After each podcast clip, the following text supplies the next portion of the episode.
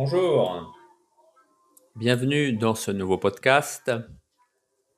Bienvenue sur ma chaîne si vous êtes sur Patreon, si vous êtes sur mon diffuseur Encore. On va aujourd'hui parler du karaté à Okinawa, mais plutôt le karaté okinawanais hors d'Okinawa.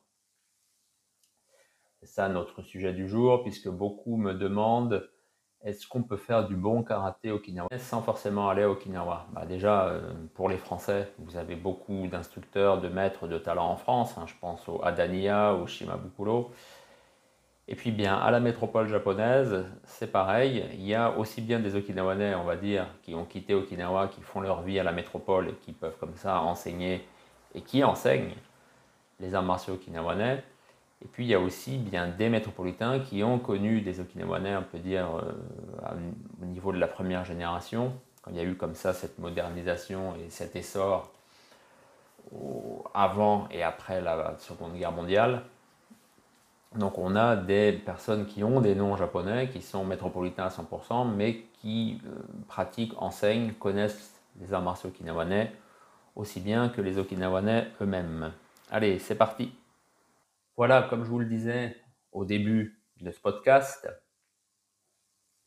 il n'est vraiment pas besoin forcément d'être à Okinawa pour trouver des dojos, des enseignants d'arts martiaux okinawanais, hein, forcément, de valeur et peut-être même encore meilleurs que ce qu'on trouve actuellement à Okinawa. En tout cas, c'est ce qui peut être le cas à la métropole japonaise et on va comme ça donner des exemples concrets pour justement voir, bien que penser qu'Okinawa c'est forcément le nec plus ultra à la Mecque, c'est pas forcément quelque chose de très euh, constructif et surtout qui n'est pas forcément vrai. Alors commençons par parler d'Ilakawa Juko. Hirakawa, c'est un maître de l'école Goju et plus précisément de la branche Shoreikan. Il est encore relativement jeune puisqu'il est né en 1950. Son dojo est basé à Miyazaki. Donc je vous le disais, branche Shoreikan de l'école Goju, ça veut dire qu'il a appris avec Toguchi, Toguchi Seikichi, dont j'ai parlé dans un podcast précédent. Hirakawa a donc commencé le karaté, on va dire, comme à peu près tous les jeunes, en tout cas tous les jeunes qui ont commencé euh, le karaté, c'est-à-dire plutôt vers le lycée. Il avait environ 15-16 ans, il a fait un peu de tout, Shotokan, Goju de je sais plus quelle obédience, mais en 1977, il rencontre Toguchi, puisque Toguchi, je vous le disais, lui-même avait quitté Okinawa pour s'installer à la métropole.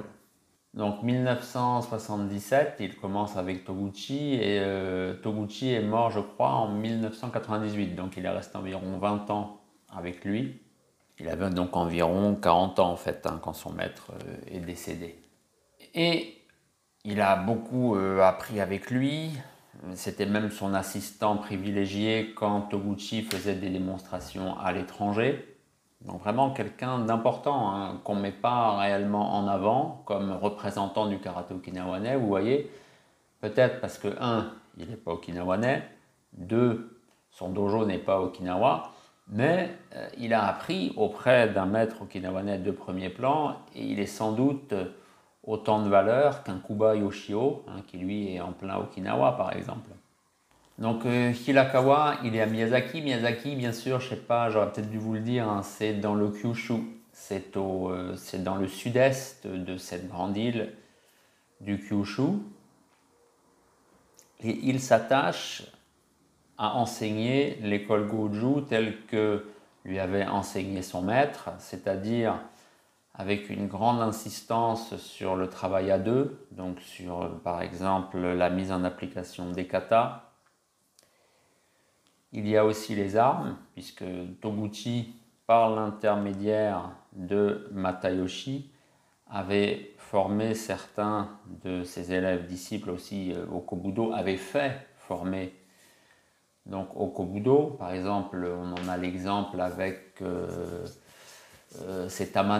Tamano en France, c'est pareil, il enseignait, parce qu'après lui, il a bifurqué sur ceux de Taïla, je crois. Mais Tamano, en France, en Europe occidentale, il enseignait aussi les Kobudo des Matayoshi, hein, les Okinawa Kobudo. Donc Hirakawa, disciple de premier plan de Toguchi, quand son maître est décédé, il n'est pas euh, resté, on va dire, dans l'organisation paternelle, on pourrait appeler ça comme ça, pour un peu euh, faire cavalier seul, mais avec l'aval de la veuve de Toguchi. Ça veut dire quand même beaucoup de choses. Pour ceux qui penseraient que oui, euh, il est plus dans le groupe du maître, donc en fait c'est qu'il n'était pas si bon ou ceci, cela. Non, non, non, c'est pas ça du tout. Toguchi l'a formé et lui maintenant, euh, Hirakawa, il est vraiment à même eh bien, euh, de proposer l'enseignement sans doute au plus près, il est l'un de ceux en tout cas qui propose un enseignement au plus près de ce que proposait Toguchi, hein, toujours en 2022, alors que celui-ci, je vous le disais, est décédé il y a plus de 20 ans. Donc en soi, déjà c'est un mérite. Et puis il suffit de le voir, si vous cherchez un peu sur internet, hein, on trouve des choses qui montrent, euh, entre guillemets, c'est un sacré client, hein, euh, Hirakawa. Et c'est aussi intéressant, c'est pour ça que j'ai commencé avec lui, bien qu'étant métropolitain, on voit il a un réel intérêt pour Okinawa. Euh, il veut transmettre en fait le karaté goju comme un élément de la culture okinawanaise et non pas un peu, puisque Toguchi ayant été beaucoup à la métropole, certains de ses disciples en fait présentent le karaté goju comme un karaté, on va dire, un japonais métropolitain. Lui, Toguchi, il prend le contre-pied à tout ça, le karaté de son maître, le karaté goju, c'est quelque chose d'okinawanais et il veut l'enseigner, le présenter comme tel, pardon. Petite parenthèse, hein, je le dis parce que de toute façon il ne s'en cache pas, il a épousé une Okinawanaise qui était aussi disciple de Toguchi. Vous voyez, tout ça, ça reste en famille. Et puis il y a de fortes chances, en fait, que bien sûr, Toguchi était un peu pas l'entremetteur, mais en tout cas, qu'il se soit occupé comme ça de l'union entre deux de ses disciples. Hein. C'est comme ça souvent euh, à Okinawa, de toute façon. Hein. Souvent, le maître s'arrange pour que son disciple euh, se marie. Euh, voilà. c'est quelque chose de très commun. En Chine, n'en parlons pas. Donc Hirakawa à Miyazaki. Ça nous en fait déjà de ces experts qu'on ne connaît pas, qu'on ne veut pas classer, qu'on ne peut pas classer. Je ne sais pas comme expert okinawanais, mais euh, voilà, il est en tout cas un, expert de karaté okinawanais de premier plan et euh, peut-être euh, en tout cas aussi important, aussi et il a autant de valeur que certains qui sont à Okinawa. Hein. Ensuite, Là, on va plus remonter dans le temps. On va parler d'Izumikawa Kanki. Alors, les Izumikawa, c'est une famille assez importante puisque son frère aîné Kantoku, lui aussi, c'était quelqu'un, on va dire, pas central puisqu'il n'avait pas ce rôle, mais en tout cas, une figure des arts martiaux kinawanais. Kantoku, il était par exemple maître de Iha, Iha de la Liu Konkai, il lui a appris euh, des formes euh, au bâton de la Yamane Liu par exemple. Mais là on parle de Kanki. Donc Kanki, lui, il est né en 1908 et il a commencé le karaté avec, euh, bien sûr, enfin bien sûr non, mais avec une figure de l'école Goju, puisque voilà, on va encore parler du karaté Goju Liu, avec une figure donc de cette école va dire, le premier qui a reçu de Miyagi Chojun, le fondateur, l'autorisation d'enseigner d'avoir un dojo, c'est Higa Seiko. Il commence à apprendre avec Higa Seiko en 1929, mais euh, au bout de quelques années, il s'en va pour Saipan. Donc Saipan, c'est euh, cette île hein, de la euh, Micronésie. En fait, pas si loin que ça d'Okinawa, hein, quand on regarde une carte, et qui était devenue une sorte de colonie japonaise. Donc il part là-bas, et en 1937, eh bien, c'est Higa aussi qui arrive à Saipan. Donc là, il reprend avec Higa. Et en 1938, là, il part pour Tokyo. Voilà, c'était un voyageur, ce Izumikawa.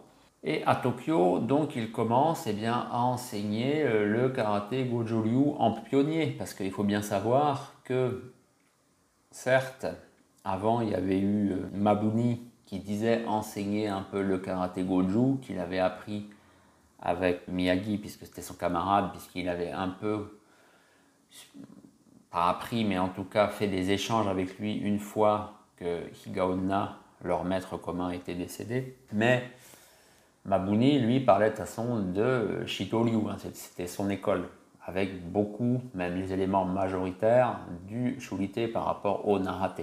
Donc euh, Mabuni, certes, il y avait des liens avec lui et euh, Miyagi Chojun, mais ce n'était pas pour ça qu'il enseignait le karaté goju à la métropole.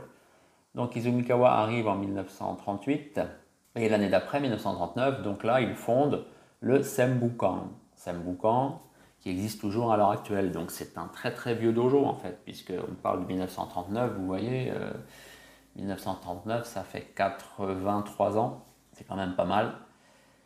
Et depuis cette année-là, euh, il s'est comme ça appliqué à eh bien, enseigner le karaté qu'il avait reçu de Higa. Higa Seiko, hein, vraiment quelqu'un de très très important si vous ne le connaissez pas très très important pour l'école Goju, mais même le karaté okinawanais au sens large. Quoi. Après la guerre, il n'y avait pas beaucoup de personnes qui avaient son niveau dans tout Okinawa euh, Seiko. Hein. Izumikawa Kanki, 1942, il reçoit le titre de la Butokukai. À l'époque, c'était Dai Nippon Butokukai. Il reçoit le titre de l'Enshi. C'est déjà pas mal, hein, 1942. Euh, en même temps que Nagamine, je crois, Nagamine Shoshin. De toute façon, ils étaient, euh, c'était vraiment des contemporains. Bien sûr, ensuite, il y a malheureusement la guerre, et après la guerre, il reprend son activité d'enseignant, et là, il, euh, comment dire, il commence à être actif puisqu'il part à Hawaï. Entre-temps, c'est les années 60, entre-temps, en 1957, là, il devient Hanshi, donc maître, maître complet, on pourrait dire, vraiment le maître modèle, hein, c'est ça, Hanshi. Et il continue donc d'avoir euh, beaucoup d'importance, en tout cas dans le Japon de l'Est, puisque euh, son dojo c'était à Kanagawa. Hein, Kanagawa, c'est ce département qui touche hein, Tokyo. Pour certains, ça fait même presque partie de Tokyo. Et il est comme ça actif euh, et bien jusque donc la fin des années 60 puisqu'il décède en 1967 et ensuite c'est son fils Katsuya, toujours actif à l'heure actuelle, qui a pris sa relève et donc le Sembukan se porte toujours très bien euh, à l'heure actuelle et quand vous êtes donc dans la région euh, du Kanto, donc Japon, cette plaine hein, qui est au cœur du Japon de l'Est, eh bien c'est là en fait qu'il faut aller pour faire du karaté dans la lignée de Higaseiko. On va parler un peu maintenant des Kobudo et plus spécialement de ceux des Matayoshi, donc les Okinawa Kobudo. Bien sûr, le dojo central des Okinawa Kobudo est à Naha, à Okinawa. Il est dirigé par eh le fils de Shimpo, mais ça n'empêche que, eh bien, il y a comme ça, à travers le Japon, des dojos qui eh bien, représentent, euh, on peut dire euh, très justement, voire de façon excellente, les armes eh bien, des Matayoshi. Je pense notamment à Murayama Seitetsu, qui est à Osaka, donc dans la ville de Sakai, puisque Osaka, c'est pas forcément qu'une ville. Hein. Osaka, c'est une, c'est une euh, structure aussi administrative, donc ça correspondrait un peu à un département. Et donc forcément, dans le département, bah, il y a une ville. Donc là, c'est à Sakai, on dit Sakai-shi. Hein. Shi, c'est la ville. Donc il est à euh, Sakai, donc à Osaka, et il euh, dispense donc des cours d'Okinawa Kobudo exactement de la même valeur que ce qu'il y a à Okinawa, hein, que ce soit au Kodokan ou ailleurs. D'ailleurs, lui-même vient souvent en fait à Okinawa, parce que lui, c'est un Okinawanais, hein, comme Izumikawa. Mais Izumikawa ne revenait pas à Okinawa. Bien sûr, on est à une époque différente, beaucoup plus simple. Murayama revient souvent à Naha et il passe donc eh bien, euh, au dojo principal. Et il, des fois, dirige aussi des enseignements. Bref, euh, voilà, ça se passe euh, comme ça. Sous la direction euh, du fils de Shimpo, donc sous la direction de Yasushi, c'est très ouvert. Hein. C'est pas que le dojo est une auberge espagnole, c'est pas ça, mais il n'y a pas comme ça des choses très très carrées. Il y a un expert, un instructeur qui vient, qui est de passage, bah, c'est lui qui va diriger l'enseignement pour certaines personnes dans le dojo. D'autres feront d'autres choses avec un autre professeur. Voilà, c'est c'est pas un cours très très très carré avec une personne qui dirige de A à Z durant la session. Donc Mulayama à Osaka, il enseigne aussi le karaté uechi, mais ce qui nous intéresse, c'est là, euh, comment dire, c'est ses capacités et sa maîtrise dans les kobudo. Il a bien sûr appris avec Shimpo, mais aussi avec un disciple de premier plan de Shimpo, qui était Tokazu Seiko. Seiko, euh, dont les enfants ont pris la relève. Hein. Le dojo est à Naha. J'ai oublié où est-ce que c'est. C'est quand on descend à partir de Shuli et qu'on s'en va comme ça vers euh, la ville nouvelle, vers Shinto-Shin. Bon, j'ai oublié le cas. C'est peut-être euh, Hantagawa, c'est par là, peut-être, je sais plus. Bref, il a appris en tout cas avec Seiko, bien sûr sous la responsabilité de Matayoshi. Et puis ensuite, il est parti à Osaka. Et euh, bah, que vous soyez dans son dojo à Osaka ou vous soyez dans un dojo à Okinawa, c'est exactement pareil. Hein. Donc euh, lui aussi, validé à 100%, euh, expert de grande valeur, expert méconnu concernant les arts martiaux okinawanais et les, les kobudo en particulier. À Ibaraki, hein, toujours, puisqu'on parle là des Okinawa Kobudo, à Ibaraki. Donc là, on est Japon de l'Est. Hein. c'est ce département qui est un peu au sud au nord-est de Tokyo. Ibaraki, là nous avons Hayasaka, qui est un peu entre guillemets l'héritier, on pourrait dire, de Matayoshi, puisqu'il a vraiment reçu beaucoup, beaucoup de lui, aussi bien au niveau des armes que de la pratique à main nue, donc Kingai Ryu. Hayasaka a son dojo à euh, une ville qui s'appelle euh, Ryugasaki, et il enseigne, euh, eh bien voilà, comme si que vous étiez avec Matayoshi, hein, c'est pareil. Il est aussi compétent dans d'autres arts martiaux. Il a euh, des arts martiaux classiques japonais, des écoles de sabre, de euh, ninjutsu aussi. Il est aussi formé en Gojo Ryu. Il a reçu un titre de Kina Seiko. Voilà, c'est pas, c'est pas n'importe qui, Hayasaka. Donc à Ibaraki, pareil, un dojo de toute première valeur euh, qui s'appelle bah, justement le, je crois, le Ryugasaki Kodokan. Hein, Kodokan comme le dojo, euh, donc euh, Matayoshi en plein Nara. Et puis bah, Ryugasaki parce que c'est la ville, voilà. Voilà, vous vous en doutiez, à la métropole japonaise, il y a bien sûr il y a des dojos, des groupes où il est tout à fait possible de faire des arts martiaux okinawanais, mais surtout, c'était un peu le but de mon propos avec ces exemples, à la métropole, il y a des personnes qui sont peut-être plus dans la tradition à l'heure actuelle qu'il y a ci et là à Okinawa. C'est vraiment ce qu'il faut avoir à l'esprit. Il est peut-être plus rentable parfois d'aller simplement dans un dojo à la métropole, près d'Osaka, près de Tokyo. Si en plus on veut faire du tourisme, puisque c'est le Japon qui vous intéresse, bah, aller dans cette zone-là plutôt que de descendre à Okinawa ou à Okinawa, bah, en fait, qu'est-ce qu'on vous propose? Et eh ben, seulement des plages et puis, euh, et puis, et puis de la plongée, quoi, entre guillemets, hein, puisque c'est, c'est l'axe qui a été pris pour vendre Okinawa aux touristes de par le monde et métropolitains en particulier. Et ce coup du karaté tourisme, c'est vraiment c'est une niche, quoi, en fait. C'est, euh, si vous n'avez pas la chance de faire 5, 6, 7 heures de karaté par jour, mais pourquoi vous venez à Okinawa en fait? Bref, il y a beaucoup plus si vous intéressez qu'au Japon, puisque euh, encore une fois, si c'est le Japon qui vous intéresse, manger des sushis, des choses comme ça, venez pas à Okinawa, hein. c'est le mauvais endroit où il faut aller pour ça.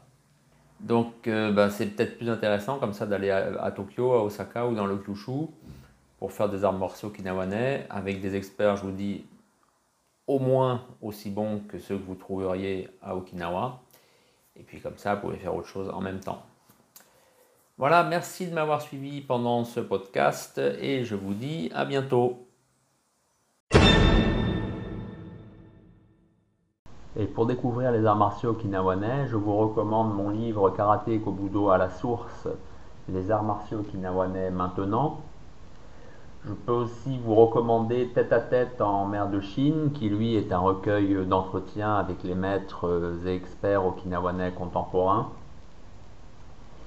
Si vous êtes plus intéressé par euh, les textes, on va dire, fondateurs du karaté, là, il y a deux livres de Motobucho Oki que j'ai traduits.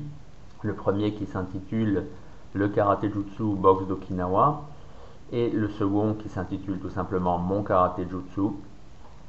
Et pour ceux qui s'intéressent plus aux arts scéniques euh, et les danses en particulier, j'ai édité Passé et présent des arts du spectacle okinawanais. Et là, je viens de sortir Danse et combat à Okinawa. Voilà, tous ces livres, vous pouvez les trouver sur Amazon. Ils sont également disponibles sur mon site jcjuster.jimdofree.com et éventuellement, vous pouvez aussi me contacter via Facebook. Donc, on me trouve donc pareil sous mon nom JC Juster sur Facebook pouvez me contacter et je pourrai vous en envoyer des exemplaires dédicacés si vous le souhaitez.